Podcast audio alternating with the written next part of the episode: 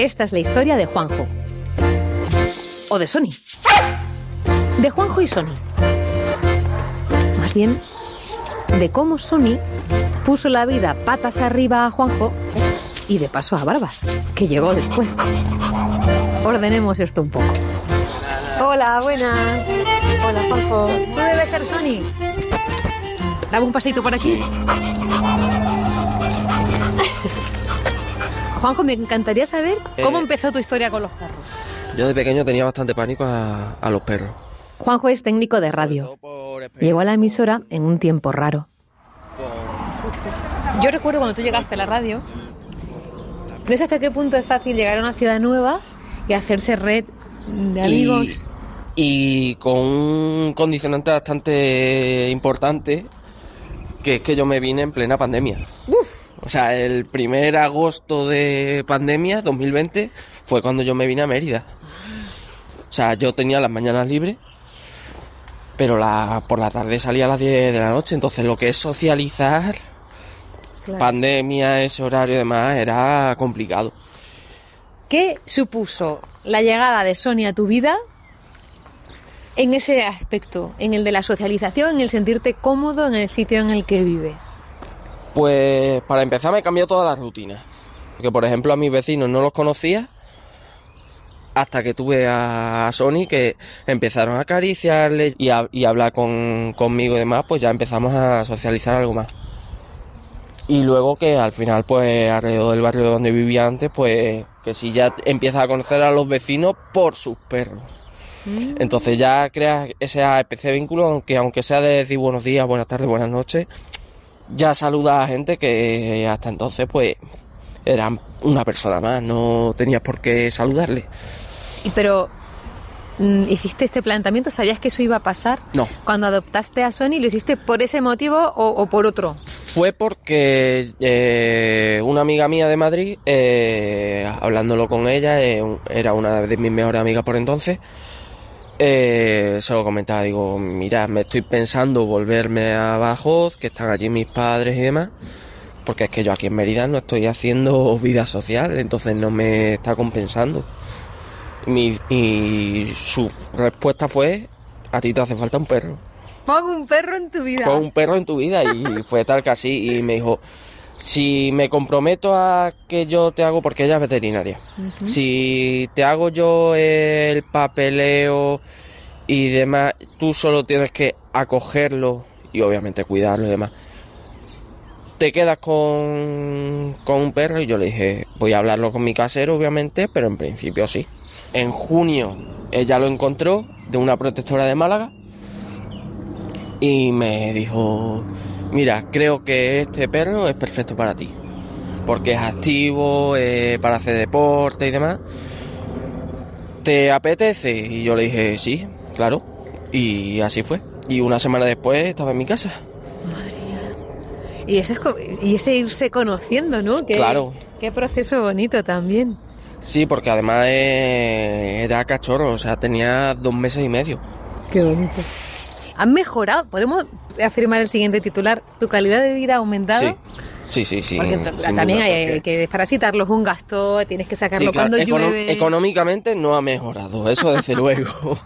Pero en todo lo demás sí, porque eh, ya solo la compañía que hace, además eh, fue una época difícil para mí, que empecé con muchos problemas de ansiedad, de... No sé si llegué en algún momento a la depresión, no creo que no, pero algún síntoma seguramente tenía. Y ya solo el hecho de tengo una razón fuera de mí por la que tengo que salir sí o sí, porque si es por mí no lo iba a hacer, pero como es algo que no puedo decir que no, porque otra vida depende de ello, no podía decir que no, ya me obligaba a salir, me obligaba a dar un paseo, a que me diese el aire, algo tan insignificante de primera como es que te dé el aire, pues aprende a valorarlo con, con esas cosas y te das cuenta de lo bien que te hace en un momento en el que eh, no crees que te vaya a venir bien el salir de casa. Te sacaba de paseo. Sí. Bueno, y además hay otra cosa más. Hay comunicación, de hecho todo Sí, el rato sí. nos está diciendo, tiradme la pelota que voy a ir por ella. hay comunicación pero no hay palabras. Y a lo mejor a las personas que sienten ansiedad o depresión Sí. les sobran los comentarios que hacemos de, pero no tienes motivos para estar mal, pero hecho, pero venga, pero eh, sal de la Ah, cama. Anímate. Ah, claro, como si fuera pon- fácil. Ponte feliz. No estés triste. Y la es- ausencia de palabras a veces, la ausencia de palabras, pero la presencia de la Sí. compañía es muy terapéutica. Sí, hay muchas veces que no hace falta hablar, simplemente. eh, y eso creo que nos ha pasado a todos con amigos, con parejas, con familia. No quiero que me digas nada, simplemente quiero que estés ahí. Pues él no dice nada o lo dice con su lenguaje. Y ya solo por el, el estar ahí, ponerse encima tuya para tranquilizarte, ahí está, que quiere que le tires la pelota. Es que, Sony, hoy estamos aquí hablando más nosotros que, que nada. Sí.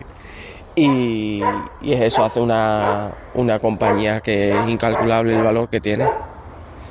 Ojalá las personas aprendiéramos a ser más perros Sí. cuando tenemos que, eso, acompañar Sí. a una persona en un proceso que, Sí, sobre que todo- solemos cargar de mucha palabra y de menos silencio.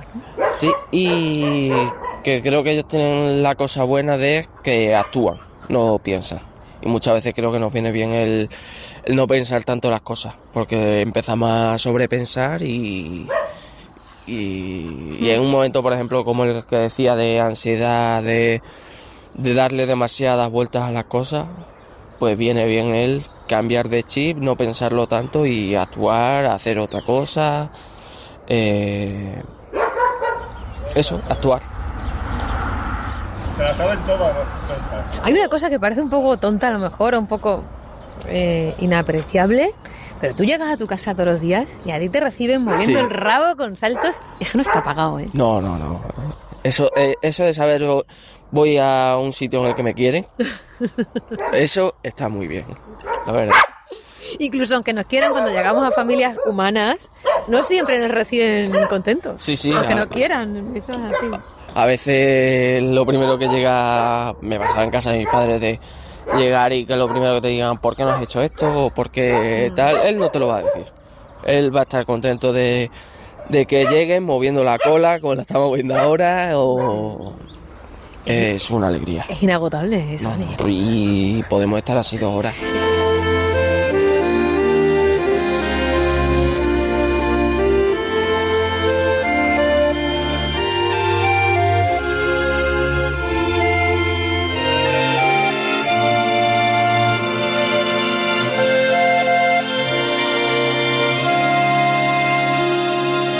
Siempre cuento la misma anécdota que hubo un día que eh, estaba fatal, que apenas podía salir de casa y de esto que te aburres y lo que hice fue eh, abrirme Tinder.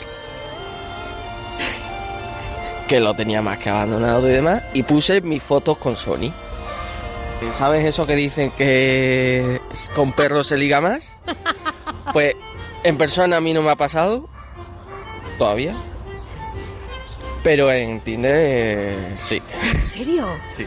Y a mi pareja actual la conocí ese mismo día porque me dio, eh, se dice dar match, que es que los dos nos gustamos. Y su primera frase fue, te doy match por el perro. ¿Pero qué Y me sí. dice? También he, he ido muchas veces a parques caninos y demás. De hecho, ahora esta urbanización me vine a vivir aquí porque un amigo de allí del, del Pipicán, como le llamamos nosotros, me habló de que se quedaba esta casa libre. Y me vine aquí. Ahora tengo, en vez de un tercero sin ascensor, vivo en una casa que tiene un pequeño patio donde Sony está mucho mejor. Que lo habrás pensado Eh, por Sony, pero para un para humano es un sitio mucho Sí, sí, más sí. agradable. Sí, sí, sí, desde luego. Creo que es algo que va mucho más con mi personalidad, el vivir en un sitio tranquilo, en un sitio eh, al aire libre, donde tengo césped cerca.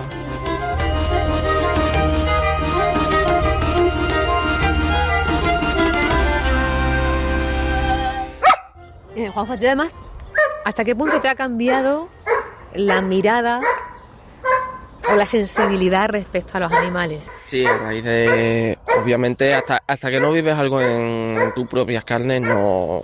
Por mucho que nos queramos poner en esa situación. Y a mí me ha pasado mucho de, a raíz de tener a Sony en mi vida, si veo algún perrito por la calle que lo veo solo, me quedo con él hasta que aparezca eh, su persona, hasta que aparezca alguien y si no aparece, intentar cuidarle, intentar mm, que no se quede solo. ¿Has llevado a llevarte alguno a tu casa un Sí. tiempo? Sí, hace una semana eh, Barbas. Barbas. Barbas. Es- Ese es el nombre que le pusimos aquí a la organización porque no sabemos cómo se llamaría. Llevaba tiempo sin comer. Y te tentó Sí. se quedara en tu casa. Sí. Y estuve con él en casa dos días, pero por mucho que quisiese quedarme con él en casa, sé de mis limitaciones. Entonces sabía que eh, era una situación que por mucho que quisiese no iba a poder, porque al final eh, es una responsabilidad muy grande. ¿Qué hace una persona en esa situación? ¿Qué vías tiene? Yo lo primero que hice fue llevarle al veterinario. Le pasaron el lector de chip, eh, en este caso no lo tenía. ¿Y entonces dónde está ahora? Eh, ahora está en la perrera de Mérida. Eh, allí contactaron con una protectora especializada en esa raza y están esperando a ver si alguien se puede hacer cargo de él y a- al ser precisamente de esa raza parece ser que va a encontrar acogida pronto.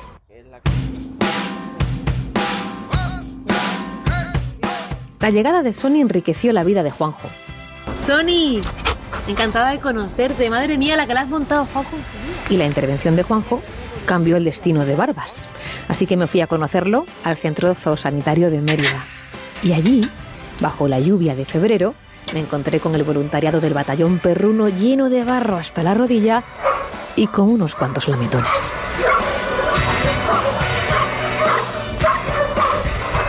Hola, buenas. ¿Qué tal? Yo he llegado aquí a través de Juanjo y el otro día se encontró a un perro. ¿De tú eres? Yo soy Vanessa Simón, soy la presidenta de la asociación y aparte, bueno, pues la que un poco comenzó con esta actividad de, de los paseos solidarios. Claro, está, un día de perros. Ya te digo, nunca me lo Como, has dicho. sí, pero vosotras venís. Sí, siempre. venís siempre. Siempre. Martes, jueves y domingo no fallamos. Y si algún día, hombre, pues está demasiado que ya es al perro también al que perjudica porque no lo vas a sacar y, y lo vas a dejar empapado ahí en pleno invierno por la noche, que va a ser peor el remedio que la enfermedad, pues lo cambiamos a lo mejor para el día siguiente o lo que sea, pero siempre los tres días en semana mm, no faltamos a, a esta cita desde hace casi 10 años y pues simplemente lo hacemos por, por estos animales que si no estarían encerrados 24 horas en un chenil día tras día, tras día, Un tras año, chenil tras mide cuánto? o sea, pues nada, pues creo que puede ser unos 4 metros cuadrados o algo así, ¿no?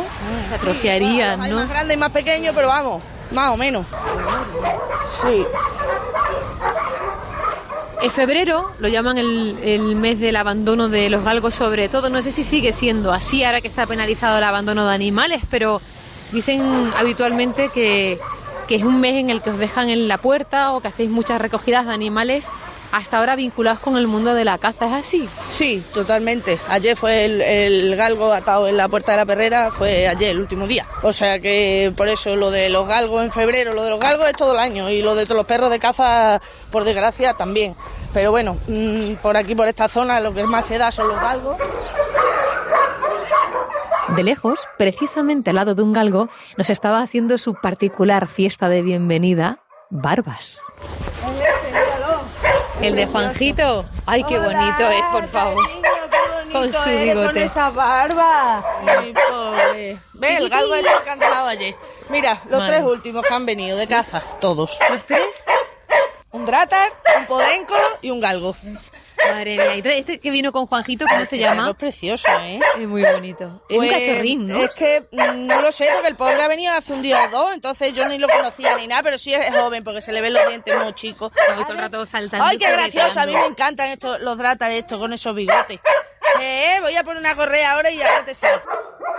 Los perros provenientes de la caza, pues está la gente como un poco más concienciada con el tema de, de lo que sufren a lo largo de su vida, la mayoría de ellos, oye, que hay excepciones también, ¿vale? No quiero tampoco... Claro.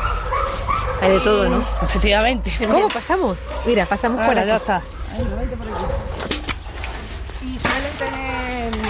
Hay muchas asociaciones que, que ayudan a este tipo de perros, ya sean españolas o, o extranjeras. Muchísimas asociaciones que ayudan a, a los galgos y, y demás razas que se utilizan para la actividad cinegética. Pues venga, anda, corre un ratito, por ahí. ¡Hala! ¡Madre mía! ¡Ay, qué contento! ¡Ay, qué contento! ¡Qué fiesta! ¡Qué fiesta que quitado! vamos a poner con el barro y a mí también. Bueno, vosotras habéis venido preparadas. Venís Sí, todas con las botas. venimos todas preparadas porque ya no lo sabemos. Y de aquí a la lavadora. ¡No! ¡No saltes! De aquí a la lavadora, anda, vete para ahí. Como no hay barro hoy. Paseando con Barbas, recorremos las instalaciones del centro y Vanessa nos habla del convenio que han firmado por primera vez con el Ayuntamiento de Mérida, con el compromiso de mejorar las condiciones del lugar, de lo que va llegando, de lo que aún falta Y cuando llueve se inunda y están los perros. y de algo esencial. Cierto es que esto era una perrera de muerte, igual que casi todas las del país. Me refiero, pues eso, que mm, perro que entraba, perro que a los 21 días no es adoptado ni reclamado, pues perro que es sacrificado. Entonces, bueno, con- Eso ya no. Ya no existe, efectivamente, desde que estamos nosotros aquí, por lo menos fue de las primeras cosas que se consiguió. Porque eso vendrá en la ley nueva de protección Sí. animal también, La ¿no? ley nueva ya lo refleja, efectivamente, pero de ahí para atrás no reflejaba. Un paseo puede parecer algo solamente lúdico, de puro esparcimiento, pero precisamente de paseo con barbas hemos entendido que no. Claro, los momentos de paseo son súper importantes, no solo para que el perro salga, necesitamos conocerlos, socializarlo, eh, el saber qué tipo, cómo se comporta y demás para podérselo dar a la familia adecuada y que esa adopción no sea fallida, que es lo, es lo principal, es lo que queremos, porque muchas veces la gente viene por capricho, de decir, ay no, no, es a mí me gusta ese blanco. Pero es que no se trata de que sea blanco ni de que sea negro. Se trata de que se adapte a tu forma de vida y tú a la de él. De que un perro que tenga más actividad, menos actividad, eh, que sea más cariñoso, menos cariñoso. Entonces nosotros todo esto en los paseos es lo que hacemos con ellos, conocerlos, socializar con ellos, que ellos nos conozcan, mm, enseñarles unas reglas básicas a lo mejor dentro de las posibilidades que hay aquí, que son tres días a la semana, 20 minutos que sacas a cada perro, no podemos hacer mucho más, pero por lo típico lo sacas, te lleva la galletina, le enseñas a sentarse. Intentamos pues, que educarlo dentro de la medida de las posibilidades que te da una perrera. También le dais eh, clases de cómo mirar con ojos de gato de Shrek a la gente que viene. Todo encaminado a la adopción o a la acogida. A ver, las familias de acogida temporal no son fáciles porque la mayoría de ellas cuando acogen al final adoptan. Suele ser mm, un paso previo a la adopción. ¿Por qué? Pues porque bueno, si el animal al final se hace a ti, tú a él, convive bien, si no da problemas en general, pues al final esa familia pues la acaba, se acaba quedando al animal, mm, te puedo decir que en el 85% de los casos. Y luego si es verdad que hay gente que tenemos un poco alrededor, sobre todo compañeros de nuestro propio grupo o gente cercana y allegada a nuestras redes sociales, tiramos de publicaciones cuando necesitamos esa acogida y sí que es verdad que la gente suele responder. Suele responder ante perros, sobre todo cachorros y perros de tamaño pequeño, porque ya cuando pedimos adopción, pues para un perro que es mayor y pesa 30 kilos, mm, adopción o acogida, eso ya cuesta más. Pero fíjate que un perro más mayor es más tranquilo, da menos guerra, va a mordisquear menos las macetas y va a necesitar menos paseo. Nada que ver la adopción de un perro adulto, que ya no hablamos mayor, sino adulto, de 2, 3, 4 años, pues la gente piensa que no, que el perro no se va a hacer a la familia, que es mejor un cachorro para hacerlo a mi mano, y es una equivocación porque mm, suelen ser muchísimo más agradecidos y más rápidos a la hora del aprendizaje. Entonces, es un error total. Yo he sido la última que me he llevado de aquí un perrito de 9 años y medio, en un sitio de estos que lo que suele haber son perros grandes por regla general, como nosotros le llamamos, son perros inadoptables o casi inadoptables, por circunstancia, por edad, por tamaño, por color, enfermedades, pues bueno, pues un perrillo de esos, pues no lo quieres dejar normalmente aquí. Así que pues el primero que llegué, que eso fui yo, pues me lo llevé. Y sigue en mi casa, al final me lo he quedado. y se vino de acogida. En de las redes sociales ha sido una revolución. Es verdad que, si- por ejemplo, vosotras ponéis publicaciones y alguien que está en Alemania, o sea, y que hay alguien que con su, con su coche, con un BlaBlaCar, lleva vuestros perros. Es verdad que existe toda esta movilización no sé si decir subterránea para dar apoyo. Pues sí, totalmente. Se hace y la verdad es que es un trabajo de chinos lo que tenemos detrás. Desde que el animal llega a nosotros, eh, se le conoce, se conoce a qué tipo de familia se puede adaptar ese animal. Se intenta decir, bueno, mm, explicar unas condiciones para, para adoptar, que tiene unos que cumplir, unos requisitos. O sea, desde que llegas a ese punto hasta que Es que está diciendo que ha dejado de llover que si la sacamos. Desde, luego ya, mm, efectivamente, haces una publicación, ya aparte de que hayas encontrado la adopción, ahora llega el perro mm, a Barcelona eh, o incluso al extranjero, que también tenemos asociaciones extranjeras, por suerte, muchas eh, asociaciones europeas que ayudan muchísimo a España, Italia y los países un poquito más, más de lo que es el sur de Europa. Eh, en este aspecto de las adopciones, porque bueno, la mentalidad no tiene nada que ver con la, con la nuestra. Sinceramente, en los países del norte de Europa mm, esto, esto está ya superado. Mm, no, no ocurren las barbaridades que, que pasan aquí. Entonces, pues lo que digo, es un trabajo de chino desde que empiezas publicando la adopción hasta que llega la adopción, hasta que efectivamente alguien voluntariamente lleva el perro o entre todos hacemos un grupo para pagar el viaje y uno pone 5 euros, otro pone 10. Es un trabajo de chino totalmente, sin apoyo ninguno de las administraciones y que nos lo sacamos pues del pellejo y del corazón.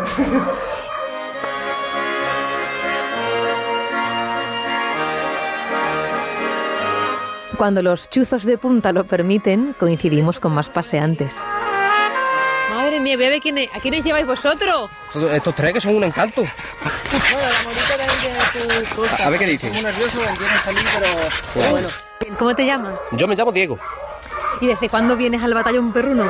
No mucho, cuatro o cinco meses como mucho que hace que vengo. Al ser voluntaria y llevarme tantos perros de acogida, me llevé una de las camadas de biberón y los crié a biberón y uno de ellos me lo quedé yo porque me enamoré, o sea que tengo dos perros. Oye, ¿cómo conociste esto del batallón perruno y demás? Pues yo por mi compañía de trabajo que me habló de esto y a partir de entonces pues ya, mm, ya vengo solo. Vamos, ahora, ahora puede venir un amigo mío. O sea, que has arrastrado a gente de tu pandilla, ¿no? Más o menos, sí. Es como, más o menos como, es como funciona. Uno va trayendo a otro y así. ¿Y qué exactamente tú qué haces? Un pasito entre 20 y media hora para que el perro pueda salga un poco, disfrute, se relaje y bueno, y cuando, cuando acaba, pues generalmente, generalmente se queda muy tranquilo. Sí, ahora están excitaditos, ¿no? Están excitaditos, ahora están nerviosos, pero luego si está aquí a las 9 cuando han, han acabado todos los paseos, está la perrera en silencio. ¿no? Nos, nos parece que no hay perro. Toca lavarlos también. Sí, sí, de vez en cuando, hombre, hay que, hay que darles un limpioncito de vez en cuando, sí. Y lo entiendes como un venga, voy, que me sacrifico a sacar a los perrillos porque lo necesitan, o al final te están sacando ellos de paseo a ti y te relajas este ratito. Hombre, una mezcla de ambos, pero al fin y al cabo sobre todo lo haces por ellos. Pues muchas veces cuando está lloviendo lo que sea, no te apetece venir, pero obviamente vienes porque si no, si no vienes tú no va a venir nadie. Pues sacas tiempo de donde no lo tienes, porque realmente no lo tienes, pero bueno, lo haces por porque vean un poco el sol y no lo vean detrás de esas rejas, ¿no? Pero a ti, ¿qué te aporta? Porque algo te aportará, si no, no lo haría. La satisfacción de que ellos disfrutan de un ratito de paseo, ¿no? Porque a los que nos gustan los animales es que realmente no es lo que nos aporte, es que lo hacemos por ellos. Yo me desconecto totalmente de todo, yo no- eh, hablo con él, ando y yo prefiero estar, es que te dan mucho más que las personas, te dan cariño aunque mira dónde están. O sea que, y las personas pues no, no, no. ¡Ay, madre! Aisa. Pero ¿y este Aisa que quiere ser locutor de radio? esta que era más tranquila, digo, para que me deje hacer la Tranquila, sí. ¿Y tú tienes a tu favorito? Esto que, ay, me lo quiero llevar para Eh, casa. Sí, tengo uno y me lo quiero llevar para casa. Se llama Smith, que es un pastor alemán de ocho, tiene ocho añitos. Lo he visto. Muy bonito, ¿eh? Muy bueno, hola. Hola, y estoy esperando a que el casero me deje a cambiar de piso y, y puede llevarme. ¿En qué se diferencia el amor perruno de todos los demás? Pues para mí es que es como familia. ¿Cómo explicas el amor que le tienes a tu hermano? Pero entre vuestro grupo de voluntarios hay gente joven, Sí. pero hay gente mayor, hay gente muy distinta en su estética. Es verdad, en- cierto es que es súper heterogéneo el grupo, Mm, o sea, hay mucho diferencias de, también de mm, lo que dices estéticamente, que nos ponen siempre de que somos rastafari, de- los que salvan perros son todos rastafari, hippies, que va, que va, no, mucho menos. En nuestro grupo, por ejemplo, no existe ninguno, que no pasa nada, ¿eh?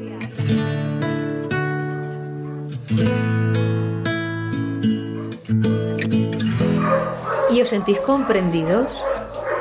Incomprendidos totalmente. Por vuestro entorno, vuestra familia, no sé. Incomprendidos totalmente, pero bueno, incomprendidos por una parte de la sociedad, porque cierto es que la gente que está a nuestro lado, familias, parejas y tal, pues sí que ven el esfuerzo que se hace y al final mmm, acaban colaborando con nosotros en muchos aspectos, por donaciones, en acogida, todo el que está alrededor y por suerte las redes sociales en esto han hecho mucho porque no había concienciación ninguna y el trabajo ese de concienciación, lo mismo que lo de las adopciones, lo están haciendo también las asociaciones protectoras distintas de todo el país porque somos los que publicamos, los que pedimos eh, comprensión, los que pedimos, o sea, lo que hace es conciencia animal en realidad y bueno, se ve que las generaciones estas que vienen parece que vienen de otra manera. Esperemos que así sea, porque eso hay, hay, muchísima gente que lo dice siempre y le da más importancia a otros problemas que hay en el mundo, que ya lo sabemos que están ahí, ojalá no estuvieran,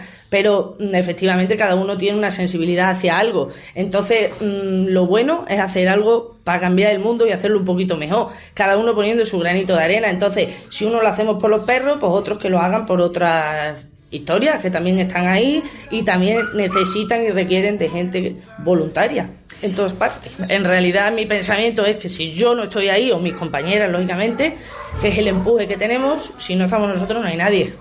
Entonces, por eso también viene el, que esta situación de los animales abandonados esté como está. Y es que mmm, las propias administraciones se aprovechan de nuestro buen hacer del sentimiento que tenemos y de la sensibilidad que tienes hacia estos casos. Entonces, saben que no vas a dejar al animal tirado en la calle, que no lo vas a dejar mmm, abandonado y que te vas a hacer cargo. Y al final con la perrera, pues lo mismo, saben que vamos a seguir viniendo porque a nosotros lo que nos preocupa son estos animales que están aquí. Hay muchos que son casi nuestros, porque llevan 7 8 años en la perrera. ¿Se no, mueren aquí animales de sí? Sí, por desgracia sí. Por desgracia sí. El año pasado se nos murió una, una perrita que teníamos aquí que se llamaba África y bueno, pues la pobre tendría sus 12 o 13 años, la abandonaron y, un día que llegamos la vimos muy mal, nos fuimos al veterinario corriendo, pero cuando llegamos ya la perra murió por el camino, vamos. Esa mirada bondadosa no se puede ni aguantar, no me gires la carita que me voy a enamorar. Eres mi fiel compañero, mi colega, mi hogar. Te querré toda la vida. Gracias siempre por estar. Bueno, que por trabajar, que muchas gracias por, por lo que hacéis. Cae la tarde y tras el paseo toca volver a la radio. Por cierto que con un atardecer impresionante en la retina. Con los pies mojados, la ropa obviamente llena de pelos y el corazón obviamente de amor del bueno. Bonito que saber que siempre vas a estar ahí y que da igual lo que pase, que tú siempre estás feliz. Qué bonito que saber que siempre cuidarás de mí con tus babas y arañazos, tu manera de sentir.